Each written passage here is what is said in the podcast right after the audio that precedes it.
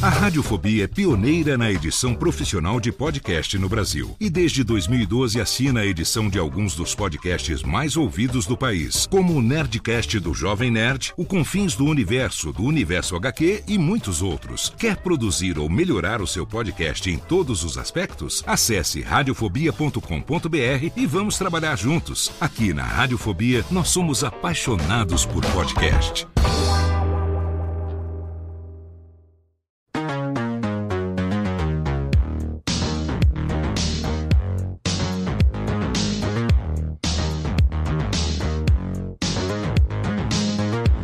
Olá, seja muito bem-vinda, seja muito bem-vindo. Eu sou Léo Lopes e eu tô entrando no ar aqui com mais um episódio do curso de podcast, nosso podcast sobre produção de podcasts da Radiofobia Podcast Network, um programa no qual eu compartilho há muito tempo, desde a época do Alotênica, o conhecimento acumulado aí ao longo de 14 anos, vai completar agora no mês de março produzindo podcasts pela Radiofobia Podcast Network. E também há 10 anos, 11 anos completados, na verdade, no dia 24 de fevereiro, através da minha empresa Radiofobia Podcast e Multimídia, um programa que você pode acompanhar as gravações ao vivo através do canal do curso de podcast no YouTube e também, é claro, no agregador da sua preferência, um programa que é trazido até você no oferecimento da Alura, curso de tecnologia, tá aqui, ó, para você que está acompanhando no YouTube, se você acompanha o curso de podcast, você ganha 10% de desconto, são mais de 100 reais de desconto ao você se matricular na Alura, a maior escola de tecnologia do Brasil, mais de 1.350 cursos ali disponíveis para você que quer transformar a sua vida, se você quiser mudar a sua carreira, se você quiser aperfeiçoar a sua carreira em tecnologia. Conheço pessoas, tem pessoas do meu relacionamento pessoal que mudaram a sua carreira graças à Alura e com isso você também consegue, com certeza, com esse cupom de desconto aqui, você vai conseguir se matricular na Alura, e fazer quantos cursos você quiser. Então fica aqui já o link para você, alura.com.br barra promoção, barra curso de podcast. Entra lá que você tem garantido 10% de desconto ao se matricular na maior escola de tecnologia do Brasil. No nosso programa de hoje, a gente começa uma nova atração aqui no curso de podcast. Quem me acompanha desde a época do Alotênica vai se lembrar que eu tinha lá uma série, uma série muito querida chamada Sou Podcaster. Era um trocadilho, né? Um trocadilho não tão bom assim, mas o programa era excelente porque eu trazia pessoas que fazem podcast há muito tempo, conhecidas também de muita gente que ouve podcast, para compartilharem comigo as suas experiências, o porquê que elas produzem podcast, por que, que, ela escolher, por que, que elas escolheram a mídia podcast para poder, poder produzir e também qual a experiência delas no dia a dia. No episódio de hoje, a gente estreia aqui uma nova atração no curso de podcast, que é o, a série Vivendo de Podcast. O objetivo dessa série aqui é trazer pessoas que fizeram uma mudança profissional, pessoas que é, tinham as suas profissões, tinham as suas carreiras e em determinado momento fizeram uma transição e hoje estão vivendo de podcast, se não na plenitude profissional, pelo menos a maior parte da sua renda tem sido em alguma etapa da cadeia produtiva de podcasts. E para conversar comigo no programa de hoje, eu convidei aqui uma pessoa muito querida, uma pessoa que muita gente conhece de longa data da Podosfera, ela que tem uma das vozes mais conhecidas aí da Podosfera brasileira, diretamente da Maremoto Podcasts, ela que hoje é head de edição né? Ela não gosta muito dessa coisa de cabeça de edição, mas ela tá aqui comigo hoje, minha amiga Drica Sanches, a cafeína. Seja bem-vinda, Drica. Obrigado por ter aceito o convite para estar tá comigo aqui no programa de hoje. Prazer falar com você mais uma vez. Olá, foliões, ouvintes. é isso. Numa segunda-feira de carnaval, né, Drica? É, introduzindo já o assunto Vivendo de Podcast, é, fazer também gravações numa segunda-feira de carnaval. Obrigada pelo convite também. É toda Obrigado. uma honra estar aqui sempre. Obrigada. Você sabe que uma curiosidade que o, o Radiofobia, o primeiro episódio do Radiofobia, né? O meu podcast principal, é, ele foi ao ar em 1 de março de 2009. Vai completar logo logo 14 anos. Mas ele foi gravado na segunda-feira de carnaval em 2009. Foi o nosso programa com o Japa, que depois virou Radiofobia número 1. E a gente está aqui mais uma segunda-feira de carnaval aqui, começando uma série nova. E é muito legal ter você aqui comigo. Fico muito feliz. Obrigado, viu? Eu que agradeço. E olha, consegui convidado para segunda-feira de carnaval Não, e para quem é gosta. Exato. Quer é para quem a gente sabe que está realmente trabalhando e vivendo de podcast, né? É. Drica, eu queria começar aqui falando um pouco a respeito de quando eu te conheci, né? Sim. Eu lembro que a primeira vez que eu ouvi o nome cafeína na podosfera foi no Pauta Livre News, ainda na, na, na velha guarda do Pauta Livre News, é, que quem é aí mais velho da Podosfera com certeza se lembra, e a cafeína fazia lá as locuções da, das vinhetas de abertura, né? Se você quiser ouvir, não sei o quê, Disque 1, Disque 2 e tal, aquela brincadeira. E assim, é, quem não te conhecia, como eu, por exemplo, na época, tinha certeza de que você era locutora, porque você tem uma voz de locutora, né? Você tem uma, uma, uma voz, até muitos podem colocar esse adjetivo aí, sensual, essa voz, que poderia estar tá na Alfa FM, poderia estar tá lá na Antena 1 e tal. E depois eu fui ter um contato mais próximo com você alguns anos depois, e eu descobri que não, que você era advogada, que você é advogada de formação que, é, que você nunca tinha feito o curso de locução nem nada, que era uma, uma coisa que você gostava de fazer, conheceu lá os meninos do Pauta Livre News e tal. Então, antes da gente entrar e fazer a transição e tal, eu queria que você contasse um pouco da sua história para quem está ouvindo você aqui, talvez pela primeira vez. Né? Quem é a Drica Sanches? Da onde que ela é? Se ela realmente é doutora ou não de formação? E como foi o seu primeiro contato com o podcast? Aquela voz que a gente ouvia lá na abertura do Pauta Livre News, aquela foi a sua o seu primeiro contato com o podcast? Conta um pouco dessa sua história podcastal aqui para o ouvinte do curso. Foi o famoso pauta livre news, né? é?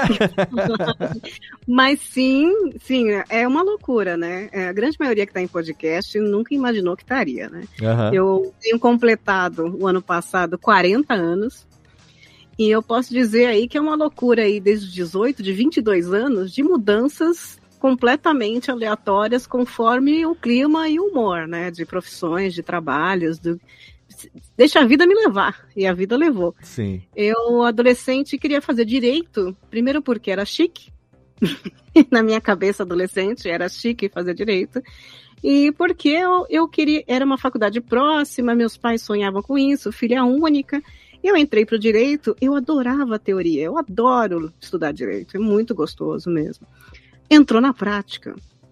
Uhum. A prática eu detestava. Era muito chato. Era muito chato. Você vivia situações horríveis, com pessoas horríveis. Eu fui arrastando isso até meus 30 anos. Hum.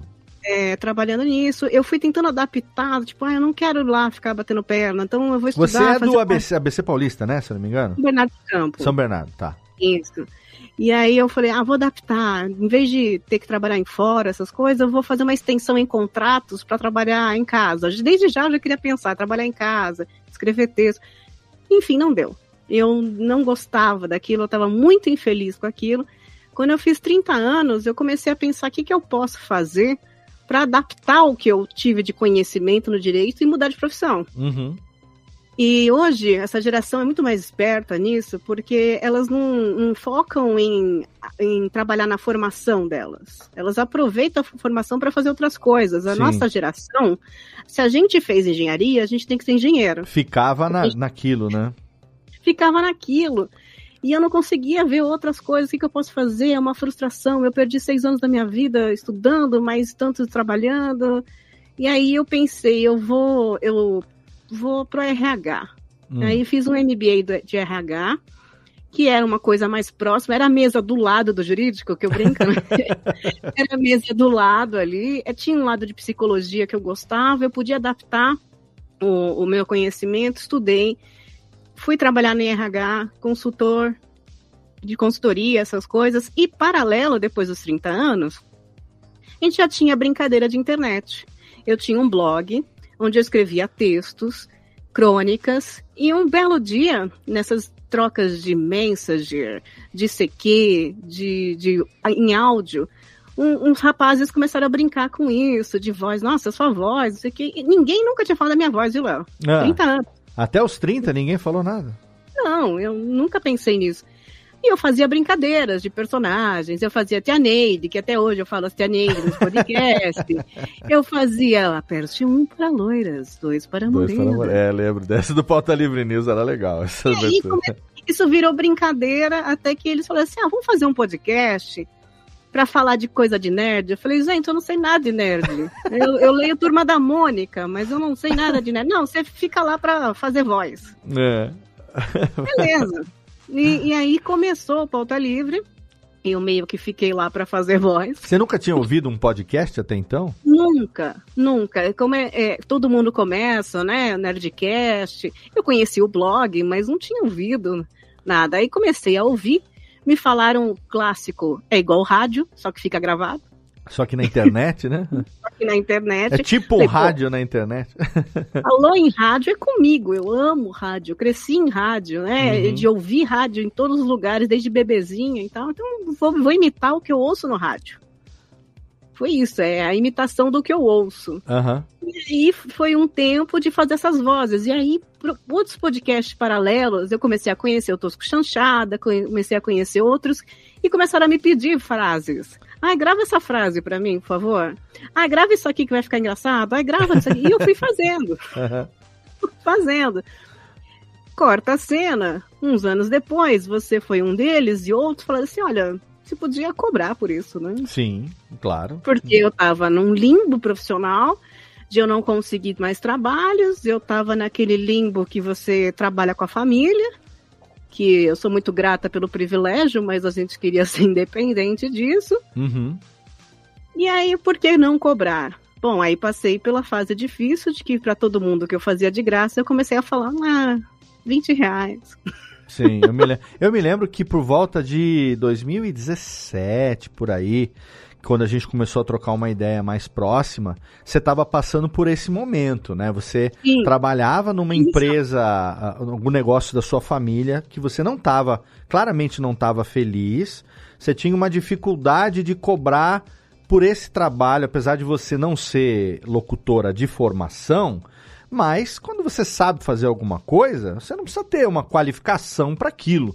Quantas pessoas não estão trabalhando hoje com internet e não tiveram qualificação necessariamente para aquilo ali, ou com outras carreiras também, então foda-se. Eu lembro de ter trocado uma ideia contigo falando, meu, se você faz um negócio bem, não faz de graça, tipo coringa mesmo, né? Se você é bom no negócio, tem que cobrar por aquilo e, e alguém tem que realmente eh, valorizar aquilo que você faz. E eu lembro que você falou, ah, mas eu tenho medo de perder os poucos, os poucos contatos que eu tenho e tal. E você tava nesse momento digamos, de dilema profissional, de querer trabalhar melhor, trabalhar até com a voz. Eu lembro que você até a gente trocou umas ideias sobre curso de locução. Será que uhum. é um uhum. negócio para eu fazer ou não e tal? É, e foi, foi nesse momento aí, né, que você também tinha essa dificuldade de chegar pro pessoal que pedia favor, que era amigo, e falar, gente, ó, eu faço, mas, pô, a partir de agora cobrar aqui um lanche, pelo menos, para poder. Sim.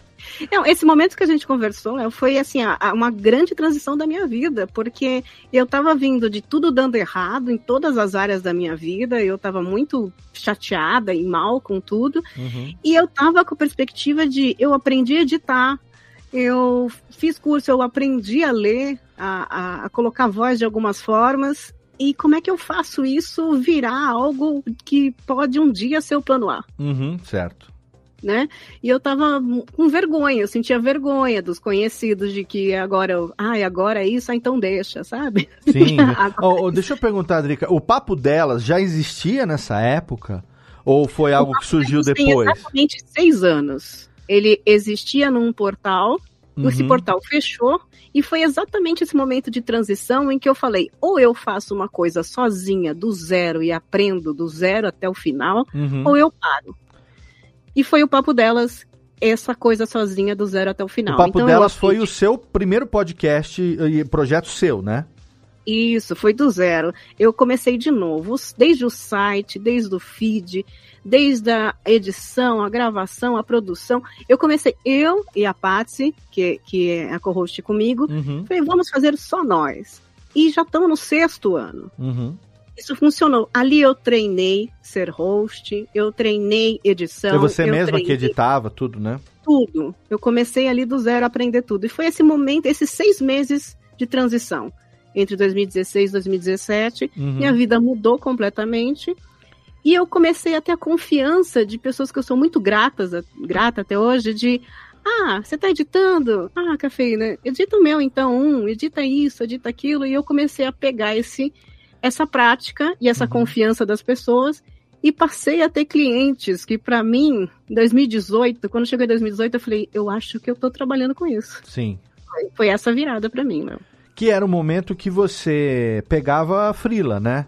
Então, Sim. você você você como advogada, você era o quê? Autônoma? Ou você tinha uma empresa aberta? Como é que era? Não, eu era autônoma, trabalhava Eu lembro que você não tinha MEI ainda, né, quando a gente conversou, não né? tinha. Né? Eu lembro que você também insistiu, alguns colegas insistiram. Um dos papos foi eu... isso, né? Qual seria o enquadramento, o enquadramento que eu poderia abrir a minha MEI e tal, né? um dos principais indícios de que eu não via, eu não tinha como aquilo crescer na minha cabeça, era porque eu ainda não tinha feito uma MEI, um CNPJ. Eu via uhum. como um freela mesmo de vou fazer ali para ganhar 200 reais, 100 reais, uhum. enquanto eu não consigo alguma coisa fixa, alguma Sim. coisa certa, uma coisa CLT.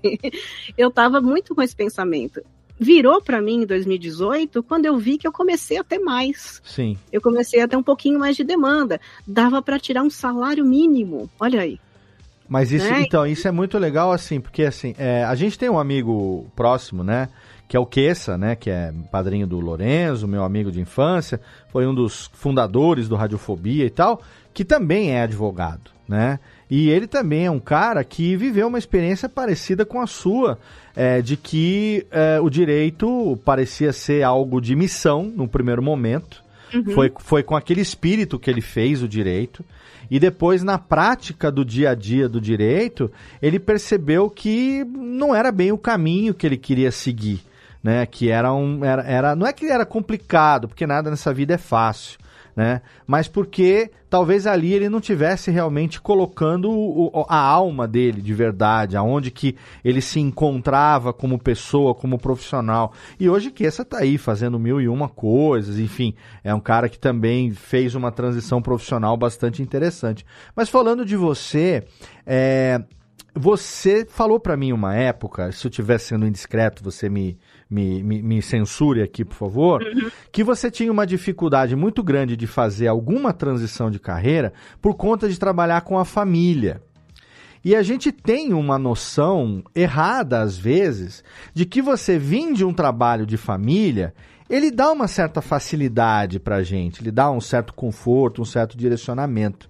Eu lembro que uma vez conversando, você falou para mim, Léo, pode parecer até absurdo, mas eu não quero trabalhar com a minha família, entendeu? Eu quero fazer alguma coisa que eu goste, alguma coisa da minha cabeça, do meu talento, sabe? Por mais que seja o direito aquilo que eu estudei, eu não sei se é isso que eu vou querer tocar daqui para frente, né? Então a minha pergunta aqui para você é o seguinte: é, quando foi que você decidiu? Eu não sei se isso aconteceu ou não de forma premeditada ou se como que isso aconteceu, de que você ia transicionar de algum momento e que o direito não ia mais fazer parte da sua vida profissional e você ia querer seguir algo diferente. Ainda que não ainda relacionado a podcast, a locução, mas teve algum momento que você perdeu o tesão, digamos, pelo direito e você estava infeliz por isso e estava focando em outras outras, outros objetivos profissionais?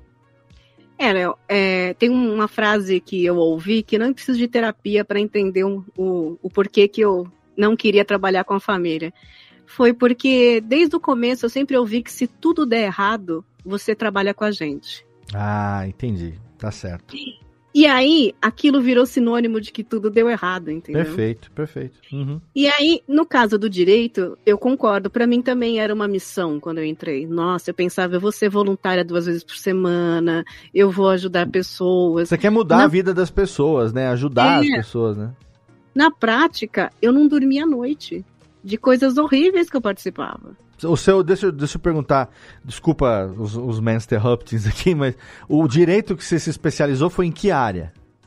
Eu trabalhei quatro anos no trabalhista. Tá. E depois eu fui para a área de entretenimento. Tá. Que era os contratos. Bom, pelo menos você nunca pegou o criminal, né? não, nunca nem pelo, quis, pelo, pelo menos Deus. isso, né? Mas a área trabalhista é muito difícil. É, tem... o que você trabalhou também no trabalhista e disse que não era é. fácil mesmo.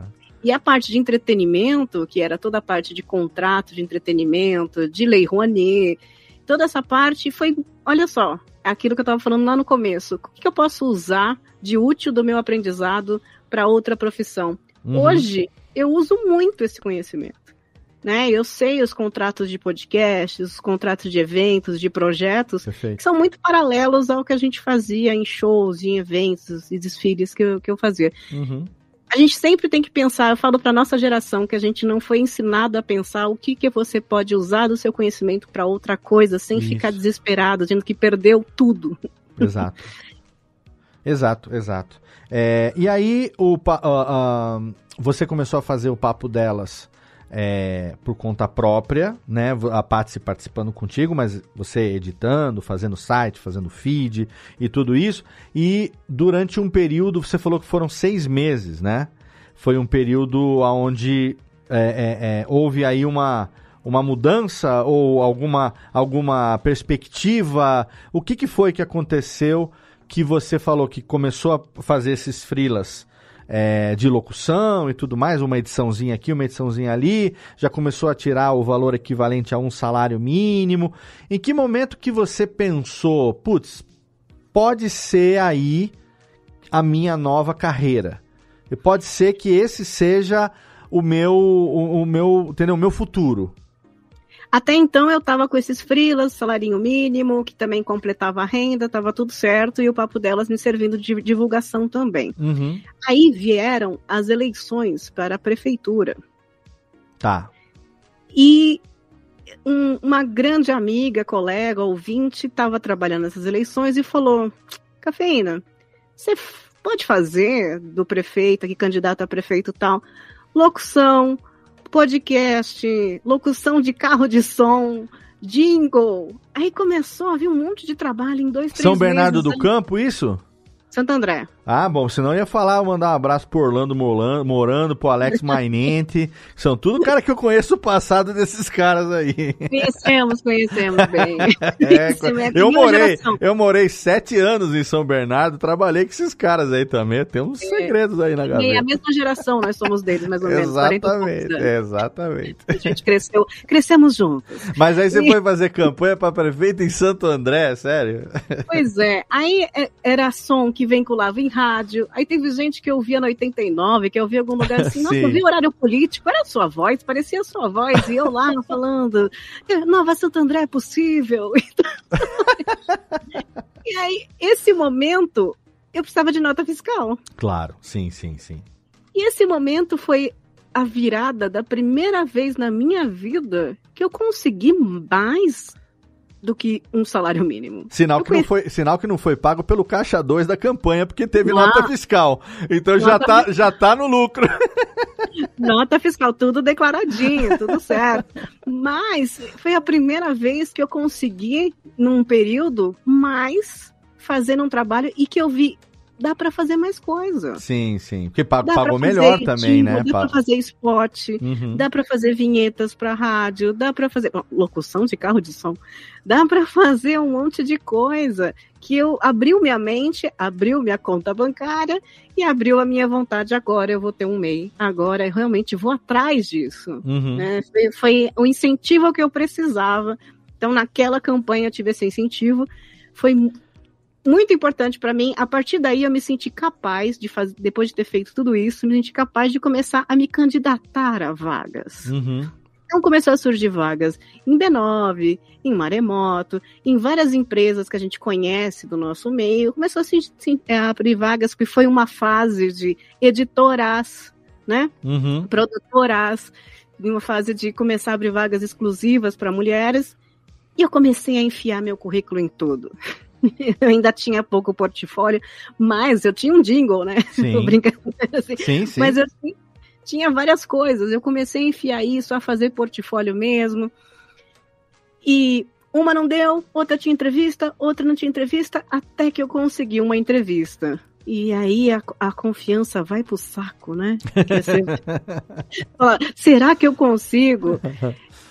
Eu fui muito mais longe ali do que eu imaginava que eu ia conseguir, uhum. sabe? Uma entrevista para trabalhar com aquilo que eu sempre imaginei que eu não ia conseguir pagar as contas. Sim. E aí eu consegui essa entrevista, foi a segunda tentativa. É, aí foi na Maremoto, Sim. com o Corraine. E aí eu nem câmera tinha para fazer entrevista. Meu microfone ainda era ruim. Eu não tinha equipamento. Eu tava num Pentium, Léo.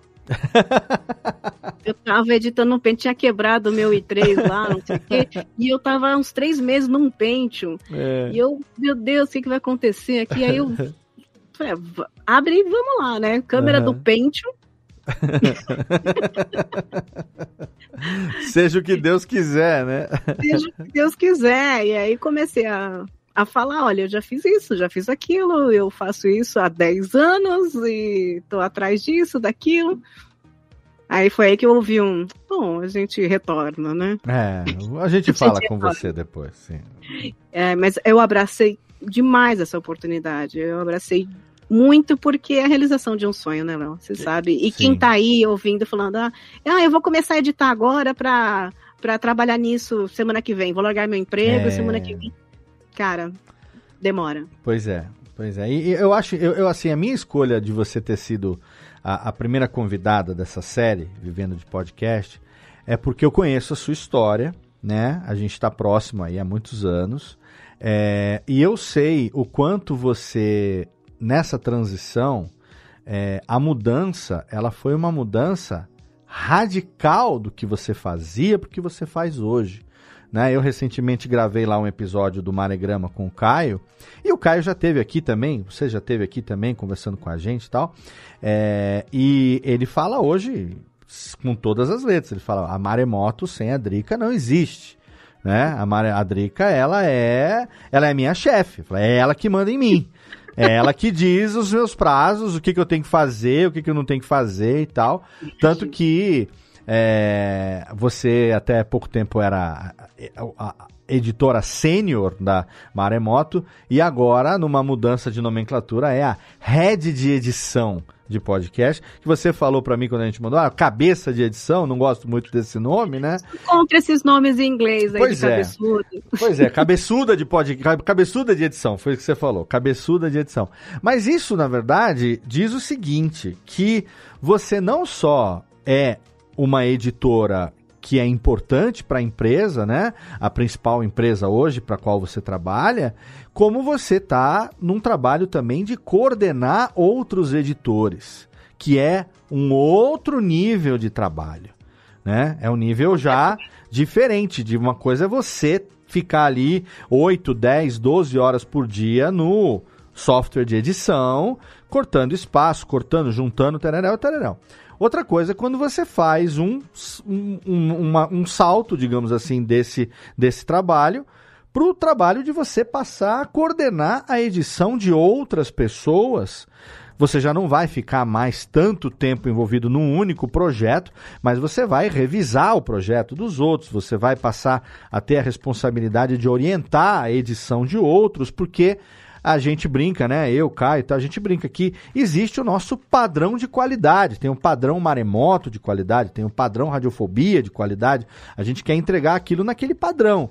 E não importa quem foi que editou. No final das contas, o programa tem que sair no padrão para o qual o cliente realmente quis que aquele, né, aquele contrato só foi fechado porque o cliente quis aquele padrão desde o começo. E alguém tem que garantir que aquele padrão seja cumprido. Hoje, essa é uma das suas atribuições aí.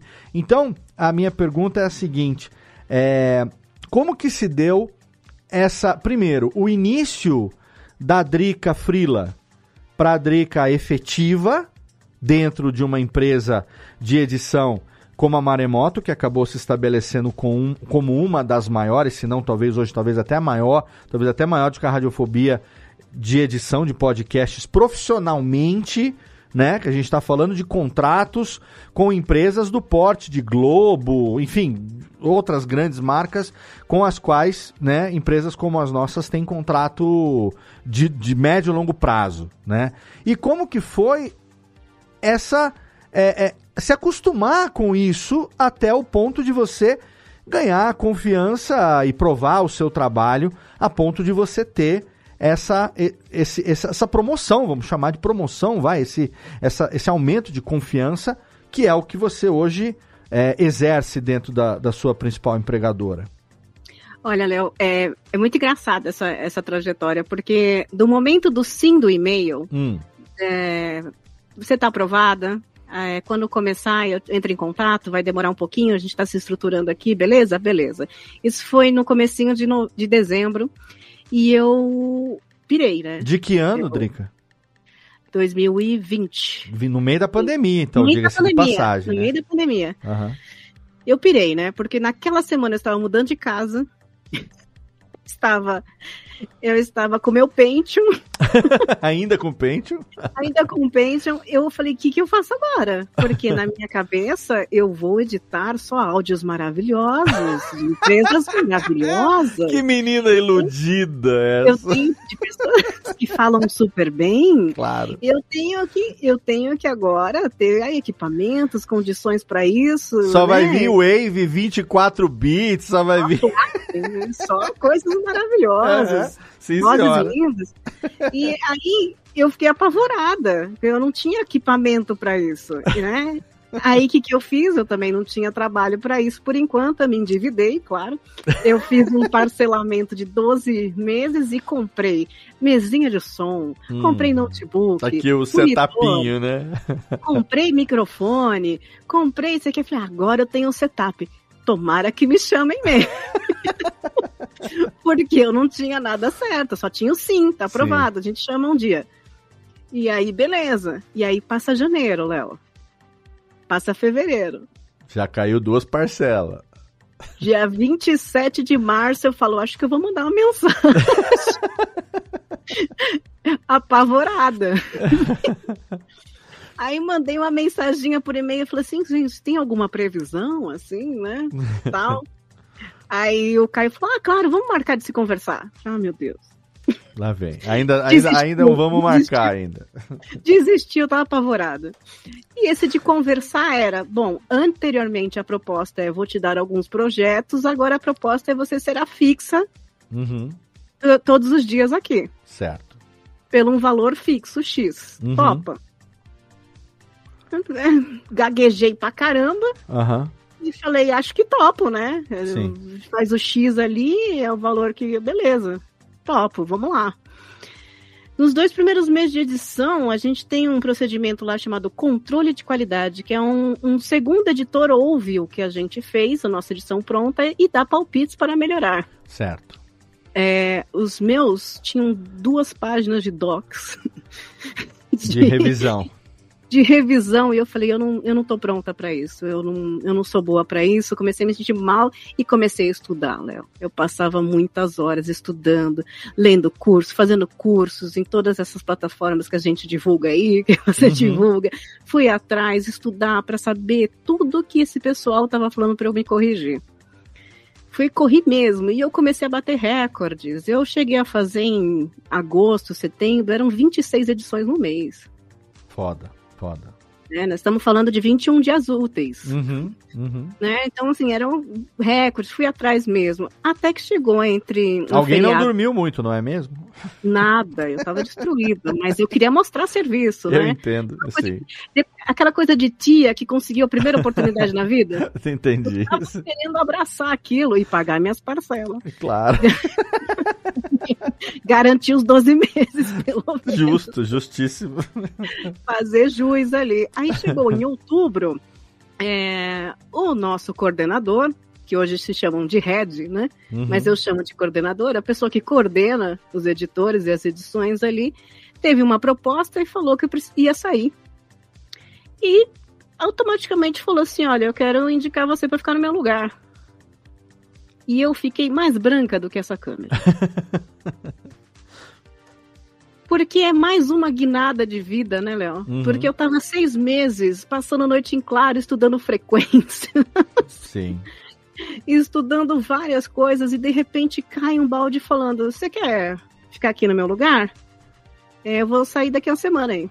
Eu, de, é, foi o sim mais difícil que eu dei na minha vida. É, eu imagino. E foi o sim, depois pensando, eu falei sim. Nossa, eu fiz isso mesmo?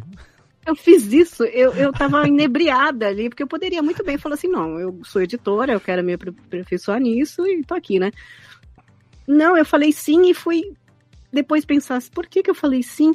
Aí depois eu entendi que foi, olha só, voltamos no começo da conversa, devido a toda a minha experiência com gestão. Perfeito. Eu já tinha MBA na gestão de RH, eu fiz MBA de gestão estratégica de pessoas, eu fiz cursos de gestão, de gestão que na época eu queria estar tá dentro disso, eu gosto de processos, eu gosto de coordenação, uhum. eu sou muito chata de organização.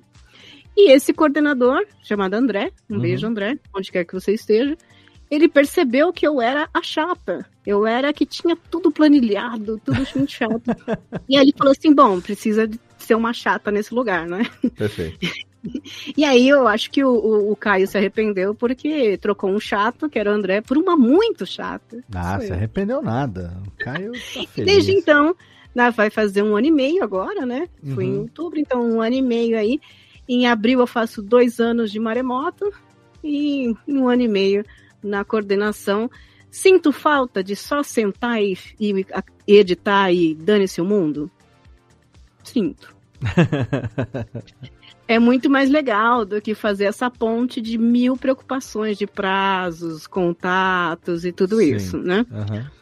Mas eu confesso que também estou realizando um negócio que eu não realizei, que são os meus cursos de organizações e gestões de processos aí. Tá Sim. bem legal. Eu tenho uma equipe maravilhosa, né? A, a, equipe que a gente trabalha ajuda demais. Ajuda demais. Quando você tem uma equipe boa, é legal levar a glória também. Olha, isso é muito legal que você está falando, porque, é, inclusive no papo que eu tive com o Caio lá no Maregrama, a gente estava conversando sobre a, algumas das, das, Hoje em dia é, é, a expressão da moda, né? Algumas das dores de se gerenciar esse tipo de processo. Mas eu acho um pouco estranho, e eu até falo isso. São dores dentro de todo o nosso campo de privilégios que a gente tem, sabe? Então, tipo, são desafios do empreendimento. Mas em momento nenhum a gente está lamuriando a respeito de nada, entendeu? Se a gente estivesse reclamando nessa altura do campeonato, uh, a gente estaria sendo muito ingrato, muito babaca, muito injusto, uhum. né? Então, tanto eu quanto o Caio, a gente tem o mesmo tipo de pensamento com relação a isso. A gente tem desafios, principalmente porque, como donos dos negócios, a gente sabe que hoje a gente tem sob nossa responsabilidade famílias, pessoas que estão. Expectativas, né? Exatamente, pessoas que estão aí no dia a dia é, tirando o seu sustento de algo que, em algum momento, obviamente, que depende das nossas decisões também, e que às vezes uma, uma decisão errada pode e diretamente vai, não só pode, como vai influenciar toda essa cadeia de, produtiva que está hoje sob esse guarda-chuva que é cada uma das nossas empresas. E em um momento desse processo, na Maremoto, você está aí também.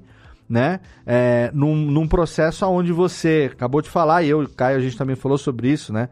A gente gostaria muito de estar tá só ali editando, sem preocupação nenhuma, uhum. mas ao mesmo tempo, a gente não pode reclamar do fato de que a gente não está mais porque a empresa cresceu e por esse crescimento, a gente tem que se preocupar com outras coisas. A, a edição direta, ela é delegada para os editores e a gente tem que gerenciar o processo como um todo, exatamente para que a empresa possa crescer, possam vir mais clientes, mais projetos e a gente possa, enfim, é, positivamente estar tá empregando mais pessoas e trazendo mais pessoas para isso. Você, como uma pessoa que teve todo esse histórico desses cursos de gestão, de RH e tudo mais, é, você foi pega de surpresa por uma indicação, mas foi uma indicação de alguém que, no ponto de vista da qualificação, por mais que você não tivesse expectativa para isso, você estava preparada para isso. Você tinha uma qualificação para isso, né? É, e eu te perguntei antes da gente marcar essa gravação, o quanto que hoje você se realizava dentro do que você estava fazendo profissionalmente. Você me disse que é uma realização plena, que você tem outras coisas, obviamente, que você quer fazer e tudo mais, mas que você não conseguia se ver no que você está fazendo hoje e que é uma realização plena. Essa realização é só da Drica locutora que é locutora é, naturalmente, sem nunca ter feito curso nenhum, é uma locutora, é uma voz natural sua, é uma, uma, uma boa colocação, uma boa dicção e comunicação que você tem. É a Drica é, advogada com aquela missão que talvez você não tivesse cumprido no direito e hoje você se vê fazendo isso no que você faz. É a Drica gestora que consegue se ver também ajudando as pessoas a darem o melhor de si. Que nível de realização profissional hoje o podcast está te proporcionando? Poxa, que pergunta intensa, hein, Léo? Ah, mas Quando você aqui falando, é assim. eu tava aqui me pensando sobre isso, sabe? Você sabe que a gente que tem um pouco mais de tempo de vida é, do que a média aí dos podcasts, a gente pode dizer que os sonhos mudam. Uhum e as realizações mudam conforme a, as ondas vão levando a gente, né? Eu inicialmente pensava, ai, que legal se um dia eu tiver a oportunidade de participar de um programa. Ponto. Depois eu comecei a pensar na voz. Ah, que legal se eu tivesse a oportunidade de fazer uma vinheta para alguém. Uhum. E essas coisas foram mudando, essas realizações foram mudando, né? E eu cheguei a um ponto que eu falava assim: nossa, meu sonho é ser uma host famosa, reconhecida, apresentadora, e as pessoas contratam por tantos mil reais para apresentar o seu programa. E assim, essa realização, por exemplo, hoje eu já nem passo na minha cabeça, eu acho engraçado falar. Mas eu tinha esse sonho. As coisas mudaram. Quando eu entrei na Maremoto, o meu grande sonho era ser uma editora pica. Era ser aquela editora que toda referência. Eu estudei muito, fui atrás, eu entrei sabendo que eu não era, uhum. que tinha muita gente melhor que eu, quase todos, na verdade. E, e, e, eu passei seis meses atrás disso. E, e, passaria mais seis anos se aquilo ainda fosse aquela realização. Uhum. E aí teve essa mudança. Hoje, eu, eu, eu, a minha realização é de o trabalho feito. Eu não sei se eu estou me explicando bem agora, mas é Sim. o trabalho realizado. É entregar pelo menos um que eu mostre para o meu tio que nunca ouviu podcast na vida e fala: Olha, eu coordenei a edição disso, olha que lindo que ficou. Uhum, uhum. É, isso a gente se realiza hoje, hoje, com esses documentários que a gente faz, algo mais intenso, algo mais trabalhado. Então, hoje, a minha realização plena está sendo em mostrar um trabalho bonito que conseguimos. Uhum. Né, dentro de equipe. Eu me vejo muito com equipe, viu, Léo? Uhum. Eu não, eu sou péssima sozinha, porque eu sou ansiosa, eu sou irritante, eu, eu cobro como se eu estivesse cobrando de mim. Uhum. Sim, entendo. e agora, quando eu estou em equipe, eu, te, eu, eu sou uma pessoa melhor, porque eu tenho que me frear também. Então eu tento, eu tento ser uma pessoa melhor e uso as habilidades do direito para defendê-los, muitas vezes, das coisas, né? Sim. Sou uma defensora de quem está comigo, porque no final a culpa é sempre minha, né? A gente, a gente é a porta final do que uhum. passou, do que entrou, né? Uhum. Então hoje a minha grande realização é poder fazer, fizer, é poder falar, olha o que fizemos, olha que orgulho. Amanhã pode ser outra, amanhã pode ser outra. Hoje eu acho que a realização plena e não tem mais nada legal do que a gente aqui tá conversando depois de 10 anos fazendo isso e falando, né? estamos fazendo isso. Né? Com certeza. Né? É, é, é muito legal ver isso acontecer. A gente tem aí muitos colegas, muitas pessoas que ainda vão passar por aqui a partir desse uhum. nosso primeiro episódio para compartilhar suas experiências de viver de podcast. É, e eu queria aqui, antes de encerrar o programa ainda, mais alguns minutos a gente tem aí pela frente, eu queria falar um pouquinho de processo queria que a gente falasse um pouco sobre o processo de produção, porque a gente está falando de algo que você citou até, né? Eu achei que quando eu fosse trabalhar, eu só fosse editar os melhores áudios das vozes man, fantásticas, tudo. E a gente sabe no dia a dia do material, a gente se tem uma grande interrogação na vida do locutor, do, do editor, é que a gente não sabe a qualidade do material que a gente vai receber. Por mais que o cliente seja tarimbado já, faça aquilo há muitos anos e tal, vira e mexe aparece um áudio muito merda. A gente tem que sal tentar salvar algumas coisas e assim, nem não é tudo que plugin, filtro resolve, né? Brinco é... que não tem o D milagre. não que tem. tem o D o D noise e tem o D milagre. o D tem. milagrinho não existe. É... E assim, é... lógico que a gente também está falando às vezes de conteúdo, né? Que o editor tem que ter o bom senso de cortar determinadas coisas e o cliente, ah, cortou tal coisa. Eu falei, querido, eu cortei porque se eu deixasse você corria o risco de ir preso. Eu estou fazendo aqui um papel do, né, filtro antiprocessinho, antiprocessinho, que é o que está evitando que você vá para cadeia. Existem essas coisas também. Mas é. falando um pouco sobre processo, sobre produção. É, quando você queria abordar as duas etapas, como editora e você como, como coordenadora, que é o, o, o termo que você gosta, né? É, hoje a gente tem essas ferramentas que a gente deve usar também comum, tal, Trello, Slack, Dropbox e tal, tudo para mandar e receber os arquivos, é, para poder organizar todo o processo de produção e tal. Isso para você foi algo que você chegou e se adaptou ao processo que a empresa já tinha. Você foi. É, que eu, eu, sou bem assim, né? Eu chego, eu quero ver o que, está funcionando, o que não está funcionando. E o que está funcionando a gente deixa, mas não está muito bom, vamos melhorar e muda o processo todo. E nego, ah, porque. Gente, vai ficar melhor assim. Você foi esse tipo de pessoa também que chegou é, e se adaptou ao processo da empresa ou é, ajudou a empresa a implantar e melhorar processos com relação à edição e agora como coordenação também. Na prática, é uma pergunta que muita gente faz aqui, não, no canal que eu tenho lá no, no, no nosso grupo do Telegram, lá de curso de podcast, né? Tem muita gente que quer fazer essa transição profissionalmente, mas não entende que não é simplesmente receber um áudio, botar no Reaper e sair editando. Tem tem, tem camadas intermediárias aí que tem que ser cumpridas até que o produto final fique pronto, né? Como que foi para você isso? O quanto que você contribuiu ou ainda contribui para a mudança desses processos e, e o quanto que eles são importantes no seu trabalho, se são importantes? Léo, eu participei da, de uma transição da, da Maremoto muito interessante que foi quando começou a crescer e ainda não tinha quase nada.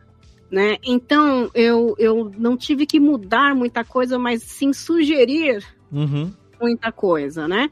E, é claro, eu, eu, tinha, eu tinha uma diretora que o ano passado fazia os procedimentos todos, mas eu sugeri muita coisa e dentro do meu departamento, que a gente fala departamento, dentro da minha equipe, eu inventei várias coisas muito legais que eu estudei para uhum. isso. Então são planilhas, eu tenho hoje formulários de horas trabalhadas para cada editor.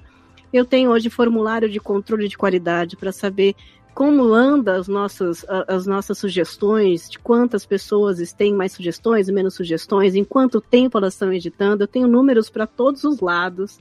Eu consigo fazer médias hoje, depois de um ano, tudo em planilhas, tá? Uhum. Eu, eu sou a doida da planilha, eu sei que tem uma, toda uma geração aí que acha que planilha está meio antiquada. A gente existe, existe o procedimento do ClickUp, que é um Trello, né? Que é tipo um Trello, um uhum. Notion que a gente tem para organizar da empresa.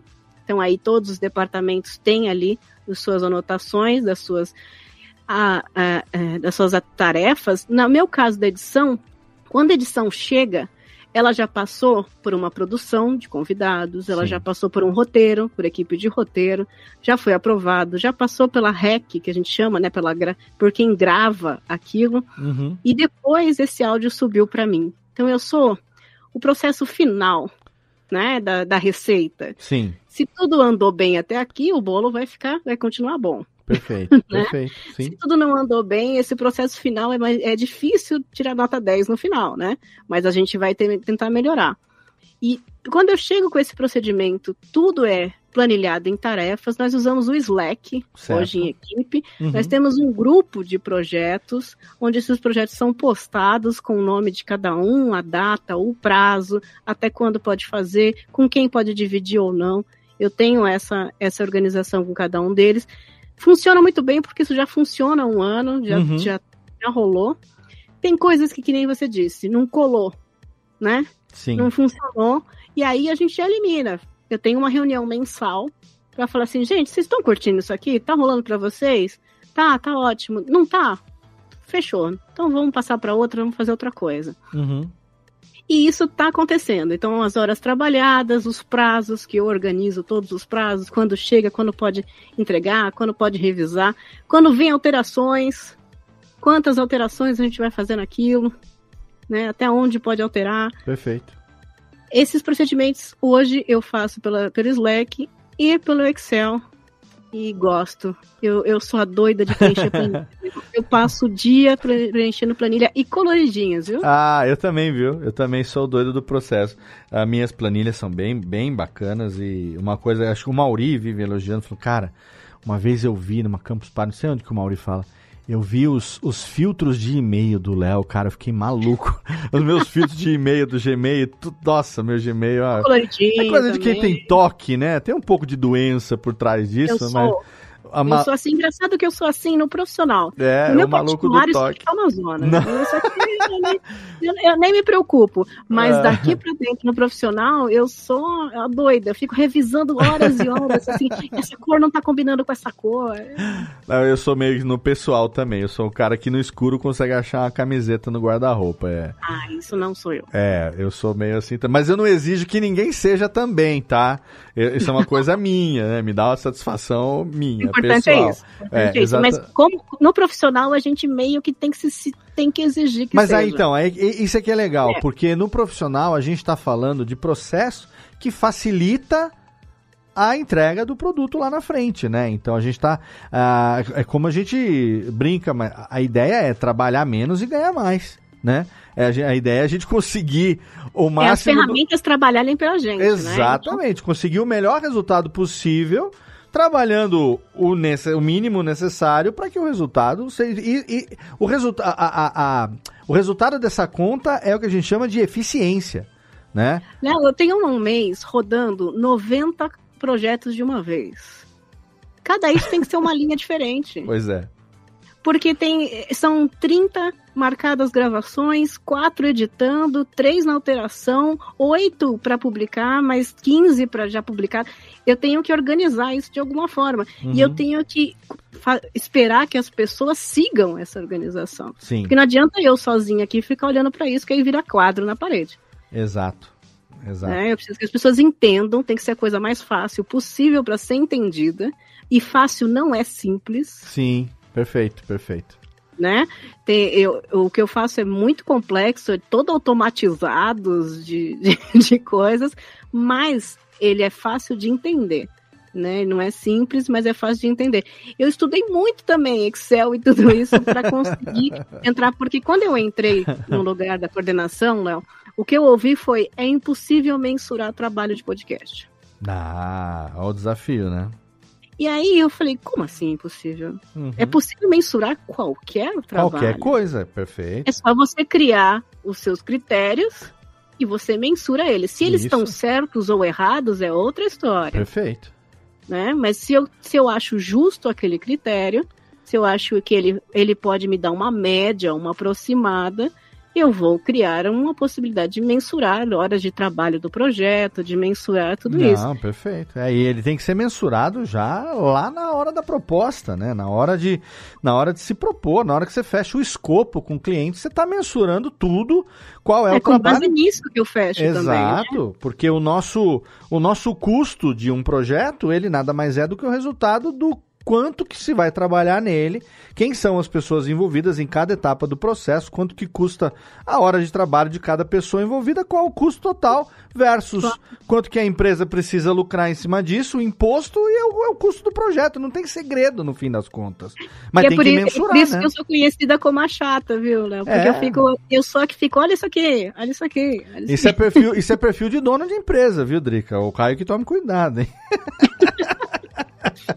Mas eu, eu, eu, eu acho um clichê horroroso essa coisa de coaching, falar ai, mentalidade de dono. É um clichê horroroso, porque cada um Sim. é dono do seu MEI e é dono dos seus boletos. E se a gente está numa equipe que quanto melhor a gente fizer e mais entrar, mais a gente ganha, então tá fechado, né? Sim, a sim. ideia é essa. A roda gigante é essa. Ninguém aqui é fã-clube de CNPJ. Não, A pelo gente- contrário, com certeza. A gente, eu, sou muito objetiva nisso. Uhum. É, é, é muito bonito né, no coaching, tal, é espírito de dono, você tem que se sentir como se Não, você não. estivesse no CEO. Não, tem que sentir nada. Você tem que fazer o óbvio, a lógica. Qual é a lógica? Você fazendo bem, vai entrar mais coisas, que vai voltar mais coisas. É, É isso, exato, exato. É isso. Exatamente assim que eu penso também. É, Drica, a gente, eu queria aqui é, passar, que você passasse, é, eu sei que, enfim, não é muito do seu feitio, mas é, para quem está começando agora, a gente sabe, inclusive, aproveitando aqui para resgatar um, um, um tópico que foi assunto essa semana lá no nosso grupo do curso de podcast, do qual você mesma deu um pitaco lá e falou, ah, acho que não é bem assim e tal. Porque a minha. Cadê? Deixa eu jogar aqui a minha premissa lá da nossa gravação.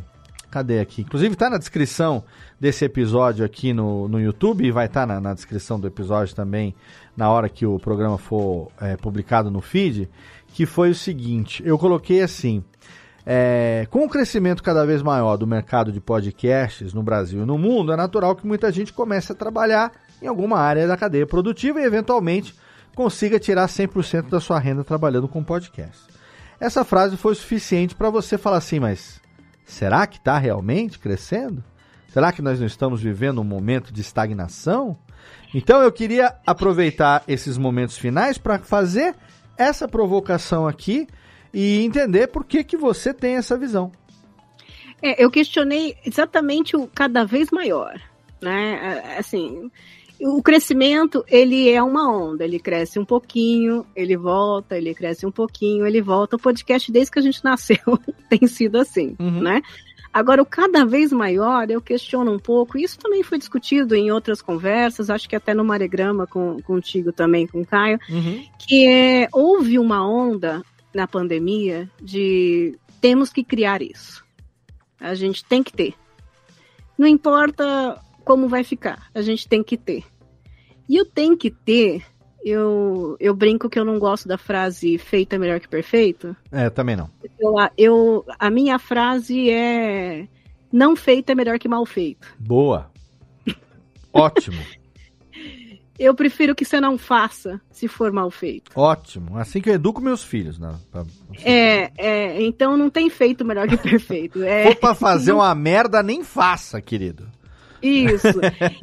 E isso tem acontecido não só com as pessoas independentes, mas com, com empresas, com pessoas de entretenimento, de várias coisas, de tem que ter, tem que ter. E faz de qualquer jeito, de qualquer coisa. Não pensa qual é o seu foco nisso. O seu foco é número? É só número. Uhum. O seu foco é falar com o seu público nichado? O seu foco é ser divulgado na, na UOL? O seu foco é. Qual é o seu foco com isso? Pelo menos isso saiba Uhum. Né? E é o que a gente vê a gente aparecendo, ah, eu pago, tá, faz aí, faz o quê? É, você comprou um equipamento? Ah, não precisa. Aliás, eu, eu brinco que eu, eu, eu tenho uma comunidade no Orkut, eu odeio AirPods. Porque é uma geração que grava de AirPods também. Fala assim, você não fala pela, pela orelha, hein, gente? Exatamente. Mas, Ela assim- fala aqui, ó, aqui, ó. Assim, é, ah, mas você volta na questão, ah, mas não precisa ter equipamento para ter podcast, não precisa ter isso, não precisa ter aquilo. Ok, se você está começando, se você quer aprender, é diferente de você investir um dinheiro porque você tem que ter aquilo uhum. e faz aquilo mal. Isso é, não é bom para sua imagem, para o seu nome, para sua marca, Perfeito. seja lá o que você seja. Perfeito. Né? Não é bacana e não vai agregar em nada. Para que fazer isso? Ah, mas para falar que eu tenho. Então, beleza, você, já, você achou seu propósito. É isso. Então, não cobre como se aquilo fosse bom. Isso aí.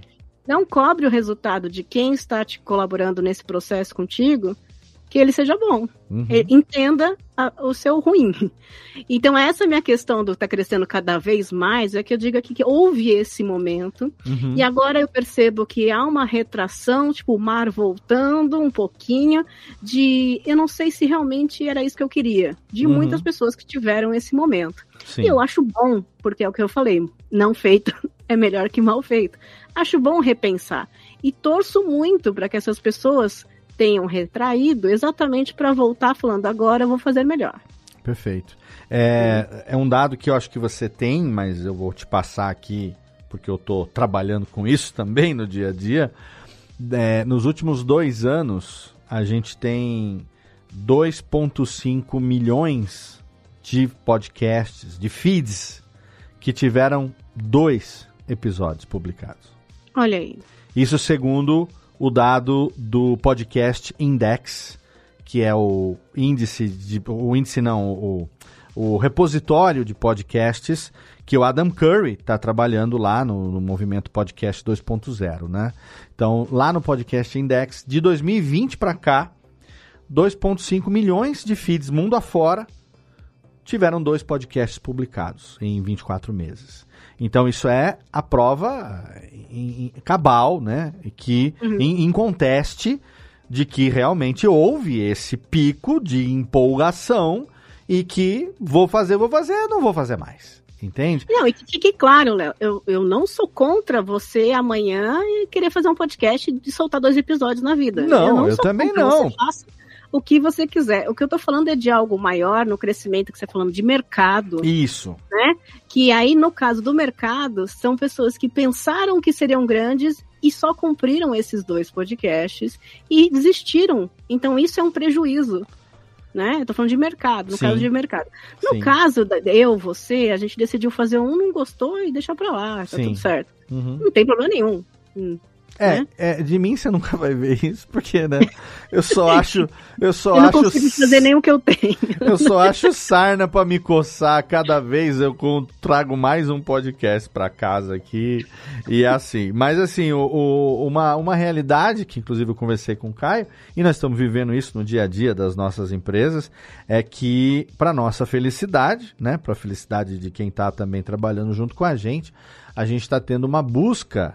É, cada vez maior, sim, de empresas que estão querendo é, profissionalizar esse conteúdo, né? Ou que já tenham um conteúdo que foi feito melhor do que perfeito na época e agora eles estão querendo cada vez mais perfeito, por isso que buscam o nosso padrão de qualidade, Maremoto, Radiofobia e outras produtoras, é, que são aquelas empresas que agora já estão vivendo uma realidade que até tempo atrás não existia, que é começar o ano fechando o orçamento anual com uma fatia dessa parte voltada para marketing ou publicidade ou comunicação interna ou RH, qualquer coisa assim, já pensada para o podcast. Né? Então aí são aqueles projetos que vale a pena a gente ter um, um, dedicar uma energia nessa negociação. Então, é nesse aspecto que realmente eu acho que pessoas como você vão fazer e estão fazendo é, a diferença no mercado, né? Que são pessoas que é, têm. Ah, se você se autodenominou como chata, né? E eu gosto dos chatos. Eu acho que os chatos são aqueles que estão em busca de aperfeiçoar os processos, né? Eu sendo um deles, é, um, é uma, um autoelogio isso, talvez, não sei. É uma autoindulgência, talvez, também, não sei. Mas é necessário isso, porque senão fica solto. E o que fica solto não tem controle, né? E você não tem controle de processo, você não tem controle de quantificação seja de hora, seja de custo, seja de trabalho, e você também não tem uh, o controle de qualidade por cima, em, em cima disso. Né? Então, é, eu estou muito feliz por você, minha amiga querida, de ver que você é a chata que deu certo, que está dando certo. E antes de encerrar esse programa, eu quero que você diga para mim, du responda duas últimas perguntas. A primeira delas é: o que você ainda não realizou no podcast que você ainda tem sonho, objetivo de realizar? E a segunda pergunta é o que, que você deixa como dica para aqueles que estão agora ouvindo a gente e que é o objetivo desse programa mostrar que é possível, não que é fácil, que é possível viver de podcast. O que que você deixa de dica para esses? Mas a primeira é a pergunta: o que que a Drica sonha e ainda não conseguiu e ainda vai conseguir com o podcast?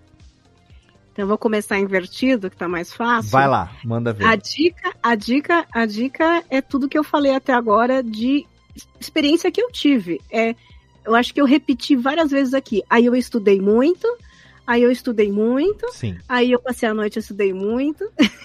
e foi isso, a minha vida foi essa.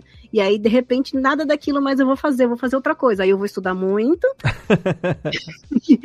foi o que aconteceu comigo. Então, se hoje, amanhã, é, eu não tô mais fazendo isso, ah, me colocaram em outra coisa, aí eu vou estudar muito, eu vou continuar. a minha dica é essa: você, antes de você começar a fazer as coisas, legal, pode começar a fazer e tal, mas ah, eu quero ser isso. Então, vai estudar muito. Show. Né? A internet tá super. É, olha, não precisei gastar muito, não. Tanto lembra que eu tava sem grana, eu me endividei pra entrar ali no negócio. Lembro. Não precisei gastar. então, estudar muito, muito.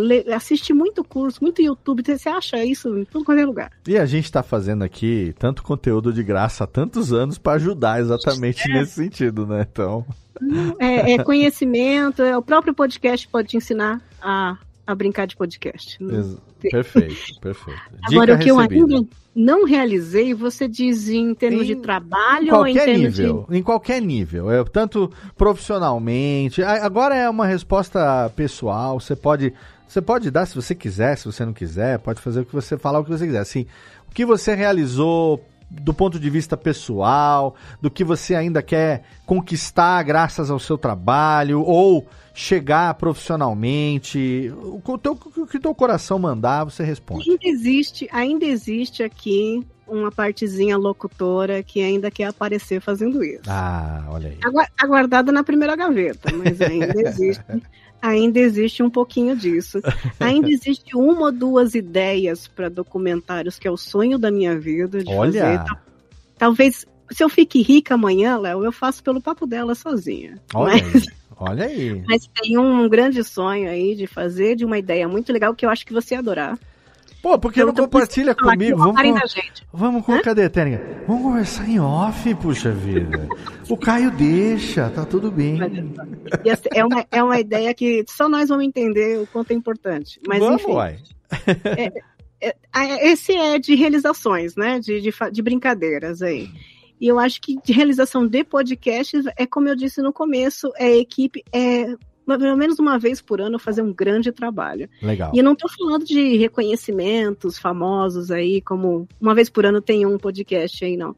Falando um grande trabalho de alguém ouvir falar, nossa, é esse sim, sabe? Legal. Então, acho que é só isso mesmo. Por enquanto, eu ainda estou pensando nisso. Legal. Esse ano tem muita coisa para rolar, viu, Léo? Então, com certeza. Eu, talvez daqui a seis meses eu mude algumas coisas de ideia. Então, quem sabe daqui a alguns meses a gente não faz uma parte 2 desse papo aqui, que hum. é sempre um prazer receber você e conversar com você.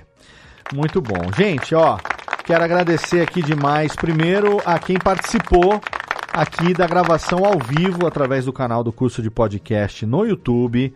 Quero agradecer aqui. Meu amor, Nath está aqui acompanhando também. Vitor Estácio, lá de Belém do Pará. FRG. Errado Não Tá Podcast. Guilherme, Igor Miranda Pereira. A Domênica, querida, aqui com a gente também. Passando para deixar um beijo, dizendo que a cafeína é muito maravilhosa. O Sebastião da Luz aqui também. Cafeína, agora a voz tem um rosto também. Um abraço na boca do Leozito e da Drica. Olha aqui, um beijo. Esse aqui acompanha realmente realmente tem os memes na ponta da língua. O Ricardo Gomes, o Ederson Nunes, Olavo Montenegro, professor Rogério Coimbra, lá do Mundo Agro Podcast, muitos outros aqui acompanhando ao vivo. Se você quiser acompanhar as gravações ao vivo, é muito fácil. É só você participar do nosso grupo, do qual a Drica também faz parte lá o nosso grupo do curso de podcast no Telegram, de graça, t.me barra o curso de podcast. Ali você vai ter contato direto comigo, com a Drica, com outros, todo mundo praticamente que está aqui no chat do YouTube, outros editores, outros produtores, trocando ideia no dia a dia sobre ferramentas, sobre software.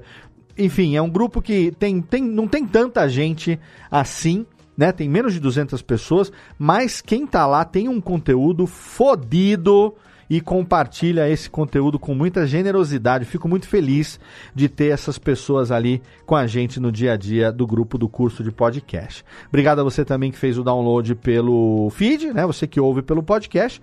E, e obrigado a minha querida Drica Sanches, a nossa cafeína. Querida, obrigado demais pela generosidade, obrigado por ter aceito o convite de vir aqui estrear essa nova série comigo, compartilhar um pouco dessa sua vida que só está aí completando dois anos de plenitude aí podcastal, mas que quem te conhece sabe que podemos olhar que tem muita coisa ainda vindo por aí. O espaço aqui é todo seu. Deixar o teu jabá, as redes sociais, jabá da Maremoto, o que você quiser, você que manda, meu bem. Olha, obrigada. Eu queria mandar um, um beijo pro pessoal que estava aqui no chat, que são todos amigos ou credores. que bom. Mandar né? ouvintes, ouvintes. Daqui a pouco eu tô pagando o meu, o meu, meu, meu pente, fica de boa. E quero mandar um, um abraço para você que está aí no feed, ouvindo diretamente de algum aplicativo tão antigo de podcast. Parabéns. É isso Queria aí. te mandar um abraço especial aí, Léo. Obrigada. Obrigado Vida longa você. e próspera para o curso de podcast aí, mais o Vivendo de Podcast. Vou assistir os próximos para ver qual vai ser meu próximo passo para viver de podcast também. E Jabá da Maremoto, nas redes Do sociais eu não preciso quiser. fazer, né? A gente já tem o Poseidon aí, imenso, fazendo esse, esse propaganda e dos trabalhos que a gente faz. E vamos torcer aí, porque tem uma novidade muito grande pro ano que vem. A gente está preparando um ano inteiro. Olha que é podcast, em um ano inteiro Olha aí. de edição para o ano que vem, que vai ser coisas da Maremoto aí. Estou muito feliz também. Então sigam, estaremos todos lá. Beijo. Léo. Obrigada, viu? Obrigada por lembrar de mim sempre, Imagina, de convidar, sempre. pela confiança. Sempre demais. Eu vou tomar a liberdade de deixar na postagem do episódio o seu Instagram e o seu Twitter também, para que as pessoas sigam lá a cafeína, né? Pode Porque seguir, pode seguir. Nem só de podcast vive um homem, um café... perdida, pode seguir. O cafezinho também é bom de vez em quando. obrigado, meu bem. Obrigado demais. E a gente se vê numa próxima oportunidade. E obrigado a você aí, querido ouvinte. Você que acompanhou mais uma vez aqui o curso de podcast, seja através da gravação ao vivo pelo YouTube, seja através do feed do episódio. Você sabe que esse aqui é um podcast que é herdeiro do Alotênica, teve 100 episódios e a gente está aqui agora fazendo o curso de podcast nessa nova proposta ao vivo também. Eu já faço ao vivo há muito tempo, por que não transmitir também ao vivo pelo YouTube? Então, obrigado a você que interage com a gente nas gravações ao vivo, obrigado a você que faz o download ou o streaming através do agregador da sua preferência. Segue a gente lá no Twitter, né? Arroba curso de podcast. Segue também a Radiofobia Podcast Multimídia, arroba Radiofobia. E você pode entrar na Radiofobia Podcast Network no nosso site, radiofobia.com.br barra podcast. Lá você vai poder ouvir todos os podcasts, todos os episódios, eh, não só desse programa, como de todos os produzidos pela casa. E eu quero também, nesse momento final aqui, indicar para você o Cast News, que é o podcast do maior portal de notícias para podcasters do Brasil, que agora a Radiofobia Podcast Multimídia está produzindo em conjunto com o Bicho de Goiaba Podcasts. Eu vou deixar o link na postagem do episódio. Toda segunda-feira, pontualmente às 7 da manhã, um novo episódio para você com tudo o que acontece no mercado de podcasts no Brasil e no mundo. Você tem ali o castnews.com.br. Lá você tem as notícias diariamente. Você pode assinar a newsletter que você recebe também toda segunda-feira pela manhã e agora, segunda-feira às 7 da manhã, pontualmente, o episódio do Cast News. Obrigado pelo seu download, pela sua audiência. Um abraço e até o próximo episódio. Valeu!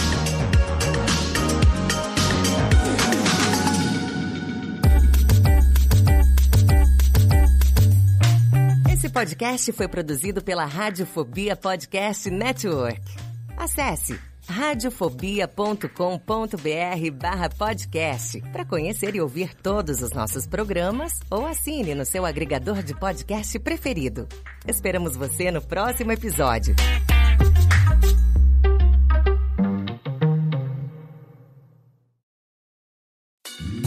Oi, eu sou o Antônio Viviani e quero convidar você a ouvir o nosso podcast Voz Off. Desde julho de 2017, eu e meu amigo Nicola Lauleta temos o prazer de conversar com as grandes vozes do rádio, da TV e da publicidade do Brasil e trazer suas histórias até você. Se você, como nós, é apaixonado por locução, acesse vozoff.com.br e acompanhe nossos episódios aqui na Radiofobia Podcast Network.